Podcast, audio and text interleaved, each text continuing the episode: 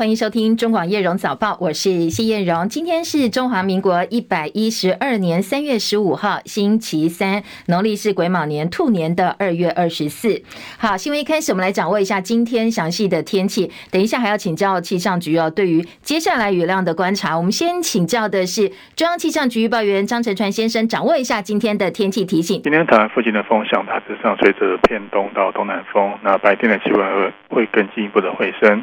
各地的高温普遍都可以来到二十五度以上，在南部内陆地区啊，花东纵谷甚至都可以来到三十度左右，感受上会比昨天来的更为温暖舒适。不过早晚还是比较偏凉一点，各地体温大约十四到十八度，西半部日温差比较大，请留意温度的变化，适时调整穿着。那降雨的话，在迎风面的东半部雨量上稍微多一点，偶尔会有点局部的短暂雨。最西半部则属于晴到多云的天气。嗯，陈长，我最近有点困惑，因为呢，从昨天开始，我们都来关心，呃，下周三、周四这一道封面对台湾降雨的影响。呃，昨天请教气象局的预报员告诉我们说，哎，这波降雨啊，对于南部水情、中南部水情帮助不大。但是昨天我又看到有部分的气象专家说，哎，可以来期待一下哦，到底目前气象局呃观察这一波封面对于中南部的降雨带来可能的挹注情况呢？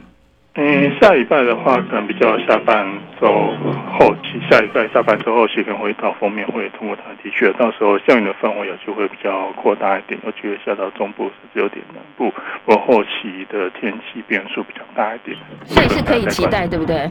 嗯，对，是有有比较到有一点讯号，降雨比较多的一个讯号这样子。好，谢谢陈传哦，我们也来期待一下这一波降雨，因为真的等很久哦。南部降雨写下三十年来新低，所以接下来二十三号、二十四号就是下周三、周四这一波的降雨，高雄以北跟宜花东可能都会有雨势进来，但是到底雨量有多大，对水库的帮助有多大，我们大家一起来拭目以待，要期待。当然，希望老天爷多帮忙哦，因为今年冬天雨量真的偏少，像新竹以南测站平均累积雨量是六十年来最少，跟百年大旱发生的二零二零年差不多的，所以希望至少至少礼拜三、礼拜四下个星期啊，能够帮我们的水库带来点进账。澎湖县议会议长刘成昭麟先前被检举涉及违建拆除等行贿案，涉嫌关说索贿，不法获利上百万。澎湖地检署指挥廉政署南部地区调查组搜索传唤相关人士到案说明。昨天地方法院开了羁押庭，在昨天晚上呢是裁定刘成昭麟跟机要秘书陈淑美收押禁见，而孙姓老板娘二十万元交保。刘成昭林今年六十六岁，他二十五岁就投入澎湖县议会选举，写下连续十届当选的不败纪录。而他连续当选澎湖县议会六届的议长，六连霸，也是我们地方自治史的记录。不过呢，因为涉嫌贪污案，所以现在被收押警戒。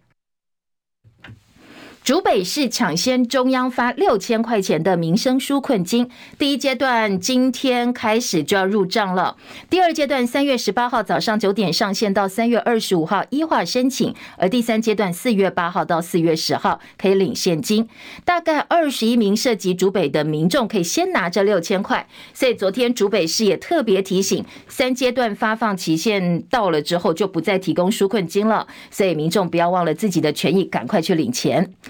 另外，今天清晨收盘的美国股市，因为最新的通膨数据符合预期，美国联准会鹰派升息的几率现在降低，加上投资人押注矽谷银行倒闭，现在已经不太可能了，会后面引发巨大的系统性风险，现在看法都比较乐观，所以银行股从这几天暴跌之后，今天稍微呃趋缓了。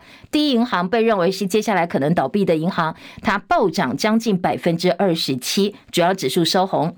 道琼收盘涨三百三十六点，涨幅百分之一点零六，三万两千一百五十五点。纳斯达克指数呢涨两百三十九点，涨幅百分之二点一四，一万一千四百二十八点。标普五百指数涨六十四点，涨幅百分之一点六八，三千九百二十点。费半涨八十八点，涨幅百分之三，收在三千零一十点。刚才提到，今天美国股市主要指数，呃，终于喘一口气哦，通通都是收红，而且涨幅都超过百分之一。纳斯达克甚至涨百分之二点一四，费城半导体涨百分之三点零三。ADR 表现部分呢，今天台积电 ADR 收高百分之一点七七，八十九点二九美元。联电 ADR 也是涨的，涨的百分之零点三六，八点四三美金。美国通膨持续降温，二月消费物价年增百分之六，符合市场预期。不过，房租等物价的压力还是相当大。联准会下周集会除了关注物价之外，最近多家银行倒闭引起忧虑，可能会影响到联准会的升息幅度。现在预测可能从本来两码，现在市场压注下周联准会大概只会升息一码左右。美国通膨降温，二月消费物价年增百分之六。欧洲股市呢，今天也受到这些经济数据的影响，收盘是收高的。伦敦股市涨八十八点，涨幅百分之一点一七，七千六百三十七点。法兰克福指数涨两百七十三点，百分之一点八三的涨幅，收在一万五千两百三十二点。巴黎 CAC 指数涨一百三十点，涨幅百分之一点八六，收在七千一百四十一点。不过呢，恶化的经济导致全球科技业掀起裁员潮，稍早包括亚马逊、Google 跟推特，还有微软这些大型公司宣布大规模裁员。而今天最新宣布裁员消息的是脸书的母公司 Meta，在去年十一月实施公司第一次大裁员，裁掉一点一万人之后。今天他又宣布要再裁一万名员工，同时要关掉五千个正在应征的空缺职位。他也是第一家哦，已经有第二波大裁员的大型科技公司。因为祖克伯把二零二三年称为是效率年，承诺要削减公司的成本，希望能够降低五十亿美金的支出。裁员消息一出来之后，在股市反应是相当正面哦，在 Meta 的股价部分呢，上涨大概百分之四。美国系股银行无预警倒闭引起的一连串效应，财信传媒集团董事长谢金河昨天说：“说这次矽谷银行跟二零零八年雷曼事件的。”内容跟格局都不一样，所以他认为不至于会引发全球性的金融危机。这件事情最主要的影响，可能是美国为了打击通膨、暴力升息，反而把自己弄死了。接下来会让联准会稍微停下脚步。所以呢，谢金河的说法是，矽谷银行燃烧自己，但是照亮了别人。昨天台股一样受到系股银行倒闭事件的这个相关的风暴哦发酵，影响到投资人的信心，所以台股惨跌两百点，收在一万五千三百六十点。昨天的成交量两千三百一十七亿元，最主要是外资狂卖台股。昨天呢卖了两百八十四点四八亿，加上内资减码，三大法人加起来卖超上市股三百一十七点三五亿元。但是汇市受到的影响就没这么大了。あ台股疲软，没有严重干扰台币行情。外汇市场台币兑美元收在三十点六二零兑换一美元，跟前一个交易日相比，昨天台币的汇率是升值了三点一分。好，今天外电最主要聚焦的重点呢，先来听的是俄罗斯战机拦截美国的无人机，导致这一架美国无人机受损坠毁在黑海海域。好，这是白宫方面的说法。白宫指控俄罗斯说，这一次的拦截行动既不安全也不专业。切海伦的报道。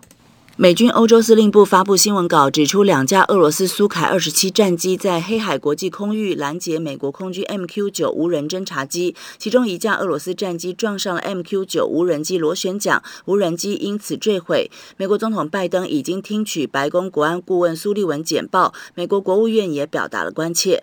美军指控俄罗斯行为鲁莽，警告这类挑衅行为可能导致误判与意外升级。白宫国安会战略沟通协调官科比表示，俄罗斯。在相关区域的拦截行动并不罕见，但这是头一遭造成飞机坠毁，显然值得注意。这反映出俄罗斯的行为既不专业也不安全，还鲁莽。科比强调，美方将继续在相关区域执行任务，也将继续在国际空域飞行和运作。英国广播公司 BBC 报道，俄罗斯国家电视台只简短提及美国无人机在黑海上空发生事件。俄军声称，美国无人机侵犯了莫斯科所说他们为所谓特殊军事行动建立的临时禁区，甚至没有声称美国 MQ-9 进入俄罗斯领空。报道中说，这可能显示莫斯科正在试图淡化此事。记者戚海伦报道。好，俄罗斯国防部的说法，官方说法是说，俄罗斯战机没有跟美国无人机接触，这架无人机是因为动作角度太大，所以坠毁的。而美国军方则说，在碰撞前，俄罗斯战机多次向死神无人机倾倒燃油，目的就是要破坏这个无人机，同时用不安全的动作飞到无人机的上方。美国国务院发言人普莱斯说，已经违反国际法了，所以他们已经召唤俄罗斯大使表达抗议，但是。并没有说俄方对于美国的抗议有什么样的回应。记者又问说，那接下来会不会去打捞这些可能被撞毁或击落的无人机呢？普莱斯说，记者你去问国防部，不要来问我，他并没有做回应。为了抗议美国跟南韩联合军演，北韩六天之内三度试射，一共射了十枚的飞弹，其中包括可能足以威胁美国的潜射战略巡弋飞弹。美韩拉高这个军演的强度，也恢复演练斩首行动。南韩首尔市长建议说：“哎，我们南韩也应该发展核武，才能够自保。”台海局势也备受关注，美国加紧研拟台湾可能遭中国攻击的应变计划。现在焦点都放在以台积电为首的半导体晶片业。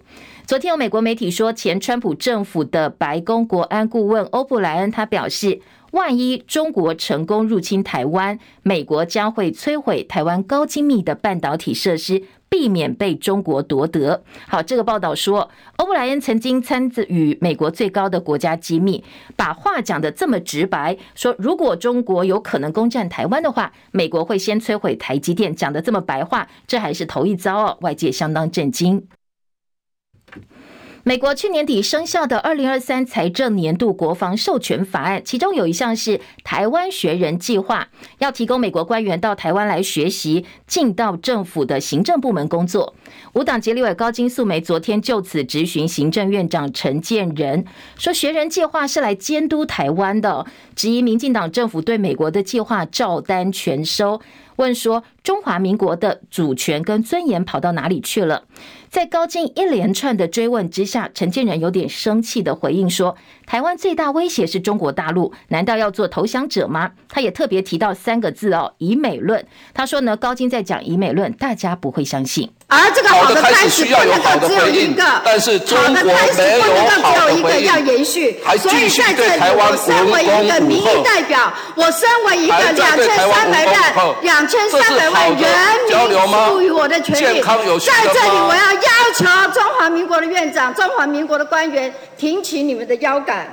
然后，我的腰杆是挺直的，为了捍卫台湾。美国摆脱美国的操纵，我们不要复制日本跟乌克兰这样子的下场。以美论，所以中华民国大家不会相信。更为了台湾的人民，我们更需要和平。我们不要备战，我们要避战。台湾人民需要的是和平。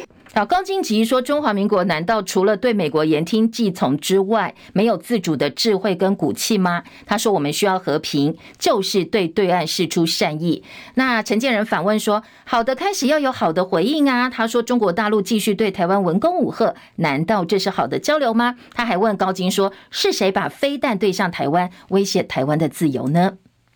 驻守在金门二胆岛的陈姓上兵，这个月九号不明原因失踪，今天已经第七天了。陆委会主委邱泰山证实，已经接到对岸通知，说陈姓上兵现在人在对岸，如果今天再不回来的话，国防部将韩文地检署发布通缉令，一旦通缉，未来希望透过两岸共打协议把他遣返。昨天国防部长邱国正在立法院说，陈姓上兵离营的原因并不是管教的问题。呃，因为很多都都是揣测嘛，对，大家各讲各的。那我们也已经在那边内部做一个啊了解，的的确确没有管教的问题，啊，军中该要负责绝对负责，但还是他本人回来厘清，才能够对对大家有个很公平的交代，否则的话你们会认为军方片面之词，啊，我们不做这种事情。好，这个伤兵为什么要游到对岸去哦？国民党立委陈玉珍透露，他知道原因，但是不能讲。他只透露说，在不对的地点做了不对的事，接下来能不能够引渡回来，还要看两岸怎么沟通。他说，他多方查证之后，大陆转达这个伤兵现在吃好睡好，一切安好。不过因为这件事太敏感了，甚至上升到北京层级才能处理，所以目前大陆的官方媒体都不敢报道。阁揆陈建仁昨天表示，对岸希望我们能够把士兵接回来，而国防部陆委会都有保持联系，政府会尽最大努力。而根据国安局送到立法院的书面报告，未来会持续强化军中的安全防护，同时密切注意中共是否借此操作认知作战。媒体说，军方的官员研判，中共可能会遣送经防部二党的上兵，因为把他留在大陆是一个烫手山芋。万一他出了什么样的状况，不管是身体或精神状况，那中共就要负责任了。但是到底什么时候人会被送回来，现在无法确定。国立故宫博物院珍藏很多历史文物，先前才发生摔坏、搞丢国宝事件。昨天周刊又报道说，去年六月数位资料库被大陆骇客入侵，包括正院三宝在内的数位图档被复制外流，甚至被放到百度、淘宝这些大陆网站上去贱卖。昨天，故宫的副院长黄永泰证实说，确实外流了，大概有十万件，正在请律师提出智慧财产权受损的要求，同时要求这些网购平台必须把图档下架。不过，当然他听不听是另外一回事。那如果真的不下架，可能考虑打官司。而出错的林姓研究员二月被考核委员会记申诫。报道还说。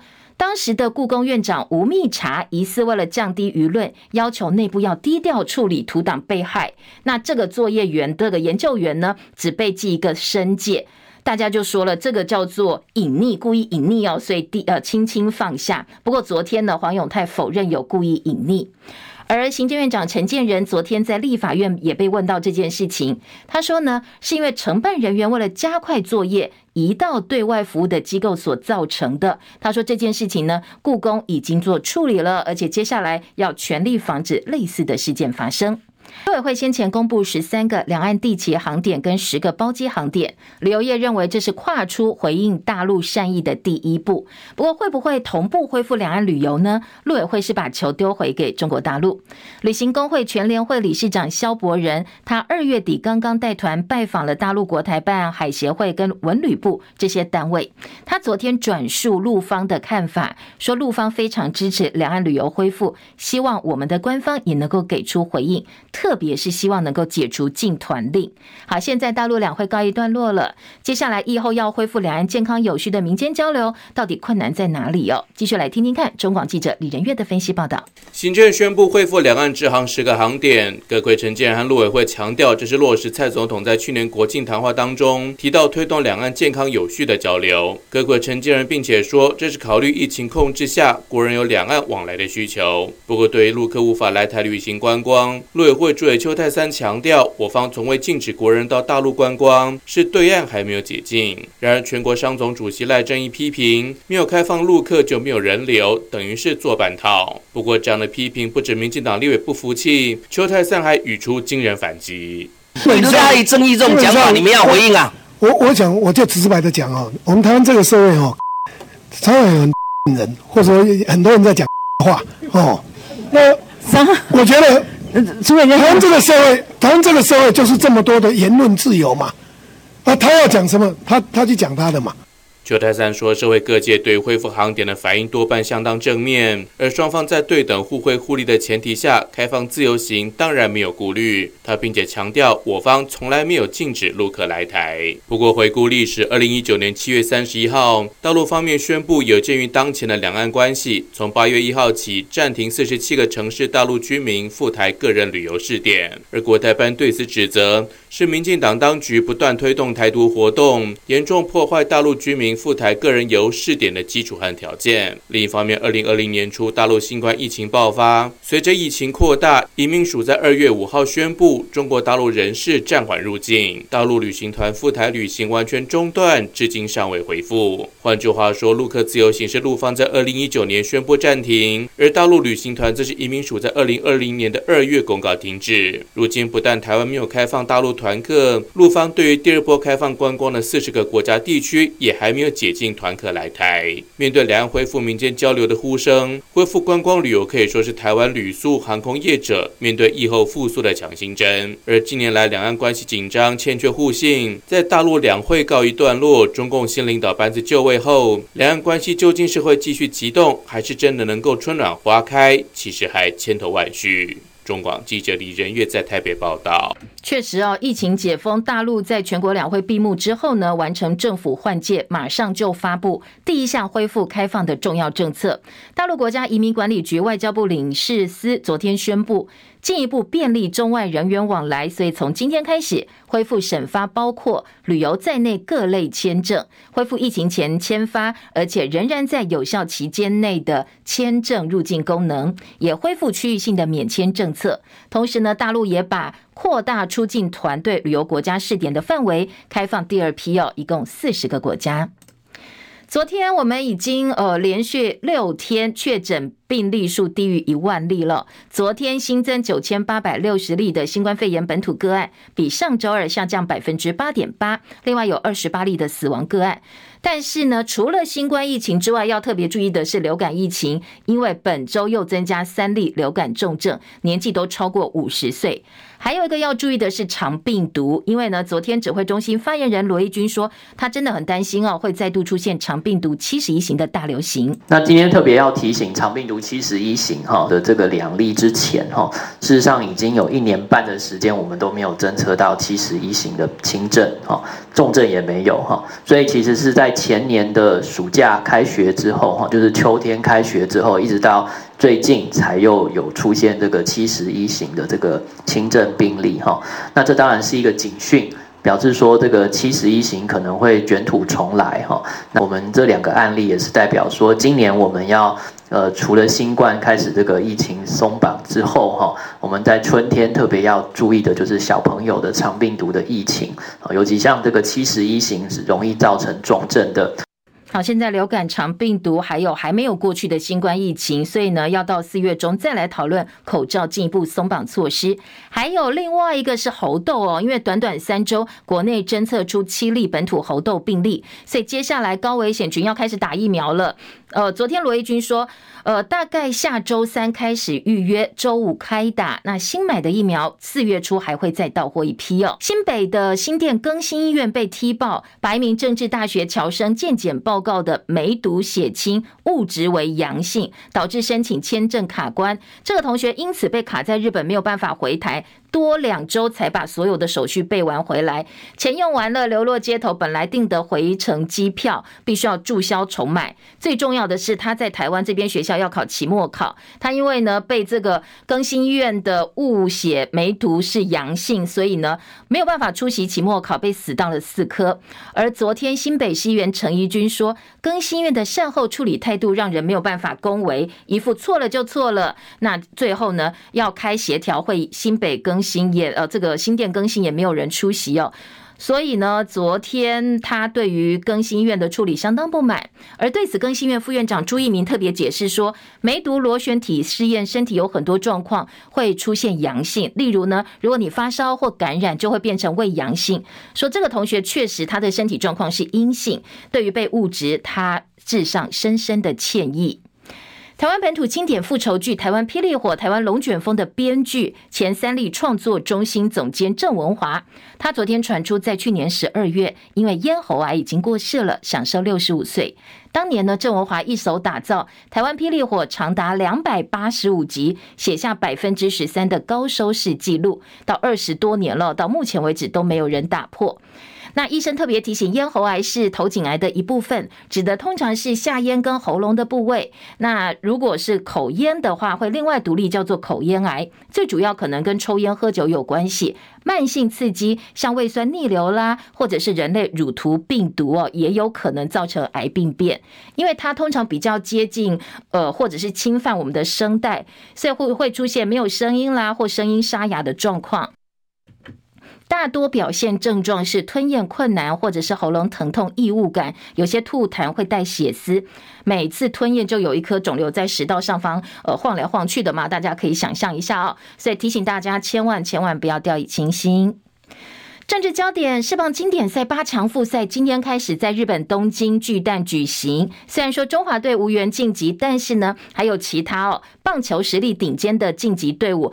应该还是会有相当精彩的比赛呢，让棒球迷来欣赏。像日本、美国跟中南美洲国家，其实都蛮值得期待的。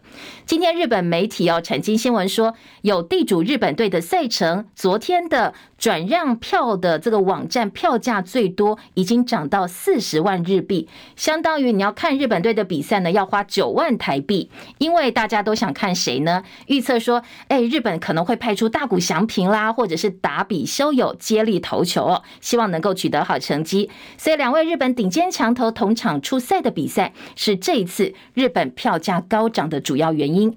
那昨天波多黎各对上以色列，差点写下完全比赛哦，这场比赛也相当的精彩。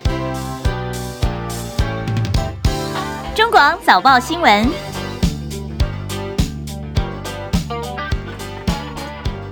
嗯今天早报的头版新闻焦点在财经报纸还蛮聚焦的，跟昨天一样，都是呃财经报纸的焦点很集中，但是综合性报纸相对来讲就比较多元一点。工商经济今天头版头条都是来关心系股银行的风暴，让联准会的升息现在呢步调可能会受到影响了。工商时报说。哎，这个因为呢，市场压住联准会可能会放缓升息，所以欧美股市振奋。那经济日报则说，哎，现在市场压住下周联准会升息幅度应该是一码，而 CPI 年增率降到百分之六，也符合大家的预期。这两个财经报纸，好，财经报纸头版下半版面还有告诉大家。大陆要开始恢复这个外国人观光旅游签证，那经济也在内页做了整个版面的大标题哦，说呢，大陆的入出境签证现在呢，旅游开始大松绑了。当然，对于呃观光旅游业来讲哦，国际观光市场来讲是一个相当重要的消息。那综合性报纸今天的头版头条，联合报头版头加内页的五版，告诉你的是，呃，故宫十万高阶图档外流以及相关人员的说法。中时这一则新闻也放在头版下半版面。好，当然两个报纸的焦点放的不太一样。那中时是说政府部门一再被害，到底我们的政府公部门资安出了什么问题？特别我们还有一个。数位部在那边，他用了这么多的预算，到底呢？嗯，发挥了什么样的功能呢？这是中时今天检讨的重点啊。还有《中国时报》头版头条，则是昨天立委高金素梅在立法院跟陈建仁双方你来我往，呃，在呃议题上的一个讨论，最主要的争执点就是，到底我们是。对于美国言听计从呢，还是以美论在影响台湾内部的一些舆情？好，这是今年《中国时报》的头版头，头版下半版面还有告诉你，白宫的前国安顾问就是欧布莱恩，那他昨天表示说，中国如果真的武力侵台的话，美国已经准备好了，会先摧毁台积电。最重要就是台积电不能够让中国大陆拿走。好，这是《中国时报》今年头版的焦点。自由时报今天的头版头条，呃，是关心澎湖议长哦，昨天已经被裁定收押了。好，这个六连霸的议长裁定收押。自由时报头版头，自由时报头版二是。英国最新的国防安全报告竟然提到了台湾，好，这是这一份报告当中也特别强调台湾安全的重要性，说呢，英国会跟盟友大家合作对抗中国，自由把它放在了头版中间最醒目的位置哦。联合报头版二题则是告诉你，我们的二胆上兵现在人在中国大陆嘛？哦，昨天陈建仁行政院长说，大陆方面希望我们能够把人接回来，而我们也会全力尽力跟中国联络。这是联合报今天的头版二。快速扫描今天头版几个新闻焦点之后，我们再来听听看详细内容部分还有哪些分析跟不同角度的报道。先从故宫的问题听起。好，这个一连串哦，故宫不是第一次了，好多次都出状况。联合报今天在头版头条大标题说。故宫十万高阶图档外流，被放到网购平台贱卖。那院方否认隐匿，就是故宫方面否认隐匿。中国时报说，资安失守了，故宫高清的图档竟然外流被贱卖，我们的国宝诶，政府部门一再被害，再也批数位部失职又失能。好，这是两个报纸在头版的标题。联合报在内容部分说，研究人员出包被记申诫，但是就没了。那低阶档案开放免费下载，十二年前也被盗，缺乏防护机制。好，这个是嗯，今天联合报的质疑说，这并不是第一次哦。这一次呢，在去年四月就开始开放六百万画素的文物数位图档供民众下载，那当然是比较低阶，不必付费。四月开始开放，本来预计去年底完成三十九万多幅的。画作开放，那这次十万幅的文物图档外流，是因为要加快这四十万张六百万画素国宝档案的数位化，所以负责人自行开发影像转换程序，进行自动化降阶处理。但是资料量又太大，所以主机容量满载，效能变差，他就把资料移到公务系统当中，可以提供对外服务的伺服器，不是个人电脑哦，一样是公用电脑。院方有院外有心人士呢，在用工具软体或拼图软体的方式来操作读取局部的高阶图档，加以拼接存取。好，这个是呃故宫方面的一个解释。但是呃，今天在中国时报就质疑说。好啊，你当然是可以这样解释哦，但是呢，一再被害也不是第一次了。今天中时说，你这个图档呢没有授权，而且你在淘宝上看到的图档是高清版，那我们在这边大家能够载的都是比较糊的照片，就是比较低阶的。那我还不如去这些被贱卖网站上，又便宜哦，几块钱就可以买到了。故宫先前对于呃类似的事件都是闭门处理，现在做内部惩处，但是呢，可以看得出来，一开始也打算轻轻放下。那调查局是被媒体踢爆之后才知道这件事情，只是自安站去调查的。一再政府部门出问题，立委痛批这是数位部发展，呃，数位发展部失职失能，部长唐凤一年拿国家两百多亿元。他说，总统不是说过吗？资安就是国安，但是显然蔡英文跟唐凤对这些事情呢是束手无策。数位部最重要两个功能，保障资通安全跟发展数位产业，但是。成立到现在，大家对数位部的想法、印象是什么？大家也可以想想看。对于唐凤数位部，诶，大家想到什么呢？很多网友第一时间都说面线，因为他开发了一个点面线系统、面线点餐系统。立委邱成远就说，不管是个资外泄啦、网络诈骗，或这一次故宫典藏被害，面对大陆的多元作战跟资讯战，我们砸了两百多亿元的数位部，显然是呃没有什么让大家。比较有印象的作为，反而最有作为的是一个小小 Uber 或者是 f o o p a n d a 就能做到的面线点餐系统，觉得有点太荒谬了。这是今年《中国时报》在头版提出来的质疑。我们《联合报》头版另外还说，数位故宫后门大开，现在高阶图档外流，你知道吗？嗯，这个上网路贱卖的是正院三宝等数千图档。那在对岸呢，一旦可以这么容易下载的话，权利金就亏很大，因为。藏品图像一张收费，装潢布置广告六千到两万块，产品设计包装一万块到八万三千块。但是随便淘宝买几百块就买到了，或者是呃，它当然几十块甚至小一点都有哦。另外在呃自由时报今天的二版说，故宫数位典藏转档出包十万张图档流入中国平台贱卖，而。呃，在那个七百多张高阶图档不到人民币五块钱，好，五块钱你看才多少钱而已。记者林美雪特稿说，人员为师冷处理故宫呢，现在深宫管理改革困难。呃，说过去几次违法争议都是高高举起，轻轻放下都谈不上，难怪争议的事件连环爆。今天自由还不骂，不忘骂记，忘记骂中国，说呢，呃，当时呢，呃，在过去文渊阁四库全书被北京厂商盗印的时候，院长冯明珠叫对方补授权。等于让盗版就地合法，这些就是为师的态度，才会导致不断不断累积故宫出包，说以中国蛮横霸道的方式跟他们讲法律很困难，更不要要求他们下架违法商品，所以我们要加强内控。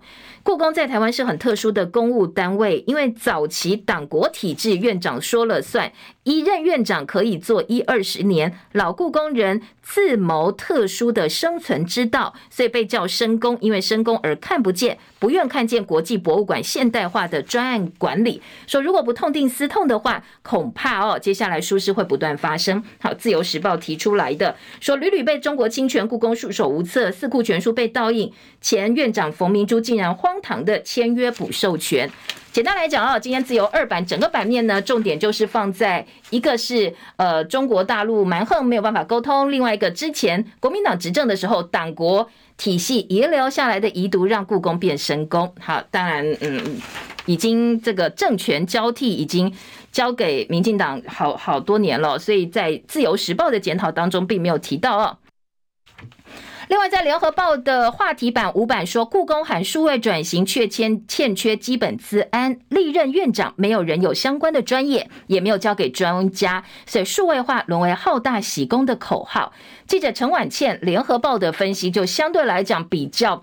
针对故宫这里出的问题来进行讨论了，说呢，当然你看你一直喊数位转型，数位转型，但是到现在没有任何改变跟应变的 SOP，连资安人员的培训、提高危机意识都付诸缺如。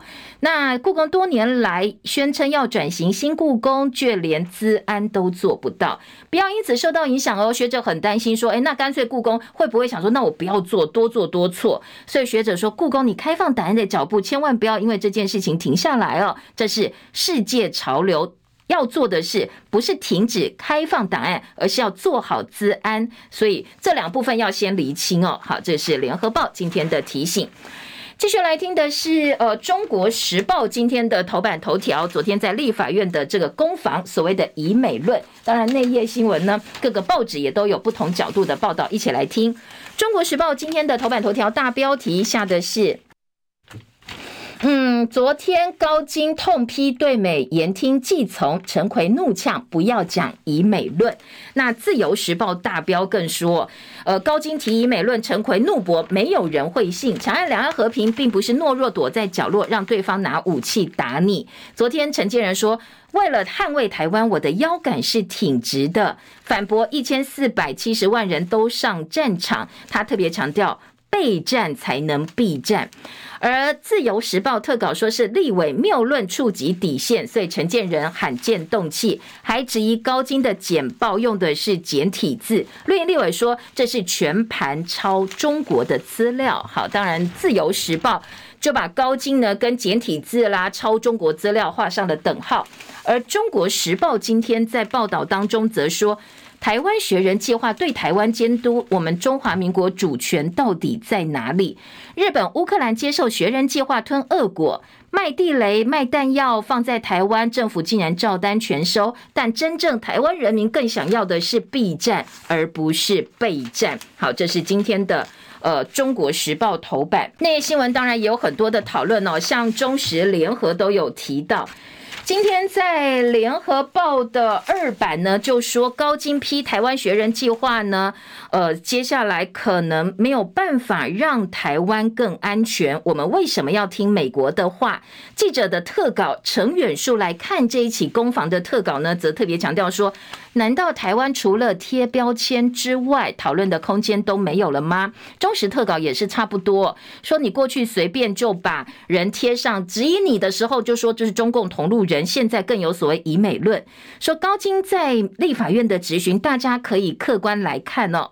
说他翻出原文法条，明白指美国可能派人来台湾部门工作，就算陈建仁说不是工作是见习，难道就没有国安跟泄密问题吗？好，美国。可以派员来，那日本可不可以？南韩可不可以？欧洲可不可以？难道台湾人都没有疑虑吗？说美国是台湾现在最重要的安全保障，但是两国其实没有邦交哦，只有模糊空间的台湾关系法，它必须或者是可以深入台湾的政经到什么程度？深入我们的政府体系到什么程度？这个是呃可以被质疑的，台湾人民有权质疑的，才能够实践课责啊！就算政府要推学人计划，也要对外说清楚必要性、执行方式，还有我们得到什么样的好处，不能通通都说这是国家安全要保密，甚至连启动时间答应了没，要到哪些部会。明代问都还沉默以对，那当然高金是明代，他有权利帮民众发声，但是一发声就被政府说是以美论者，说官员答询义务跟讨论空间都没有了吗？这不是威权国家，不是你常常骂的老共才会做的事情吗？哦，所以今天联合报在特稿说，民众怀疑的不是美国，美国为他国家利益考量当然天经地义，只是政府有没有在美国压力之下？自作打算，决策动机、执行效率会不会降低风险？不要什么都贴以美论、挺美派，把异议者贴标签，压缩讨论的空间。今天联合报说，这才是大家最质疑的事情。好，联合报的特稿。再来听中国时报头版说，如果共军犯台，美国要摧毁台积电。中时放在头版下半版面，北京一旦掌控台湾的晶片厂，就可以控制全世界的经济了。大陆如果夺取台积电，联合报形容就会变成晶片界的 OPEC，就会控制全世界了。所以。曾经参与美国最高机密的官员公开说，如果中国真的要侵台的话，美国要摧毁台积电。大家当然对于这样一个消息可信度是比较相信的，所以两个报纸哦，中时联合都有相关的报道。那自由时报说，中国如果要夺台晶原厂，永远不会得逞。美国跟盟友。不会让中国控制全球经济，哈，自由下标就不一样了，就没有说要摧毁台积电，就说他不可能拿走我们的晶圆厂。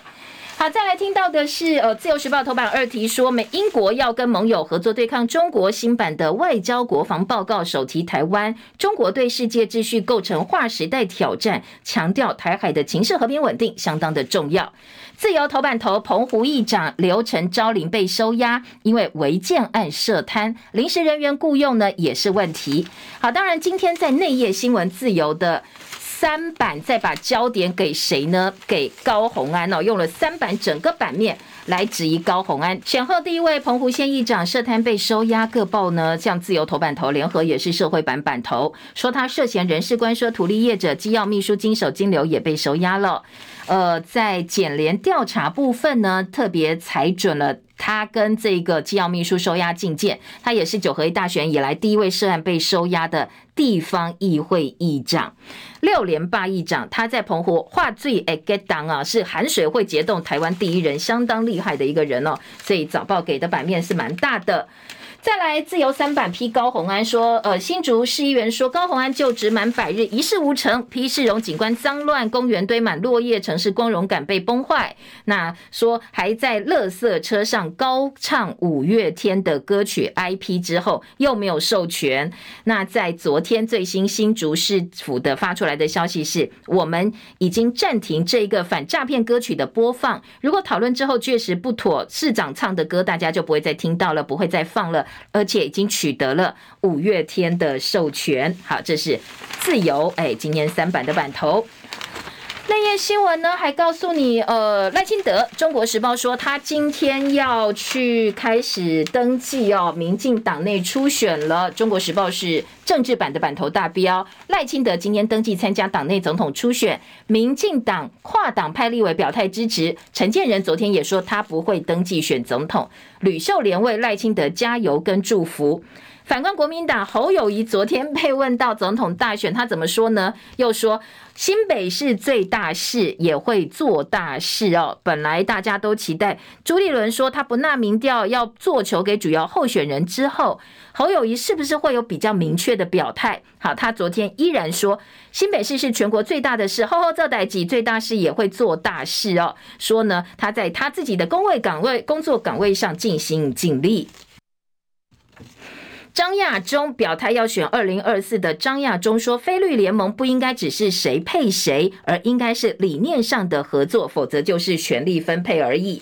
中东锦撤回确认党籍诉讼，苗栗县长中东锦去年要选举的时候违纪参选，而今天早报说伯公哦吴伯雄居中牵线，现在他要重新回到国民党了。中国时报说，赵天麟表态不挺永延会议员选立委，当然这是呼应赖清德的诚信条款。高雄市选情酿茶壶风暴，自家人黄秋英坚持参选到底，说赵天麟的个人立场不代表所有的成员。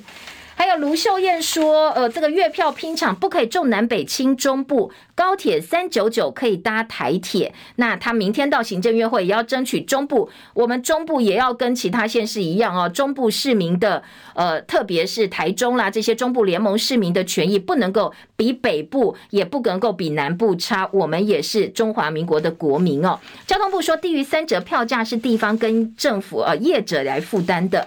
而集结分摊款暴增，昨天国民党立委王宏维开记者会说，前任基隆市长谢现任内政部长林佑昌过去认为基隆捷运不能够造成预算排挤，现在换了位置就换脑袋吗？那？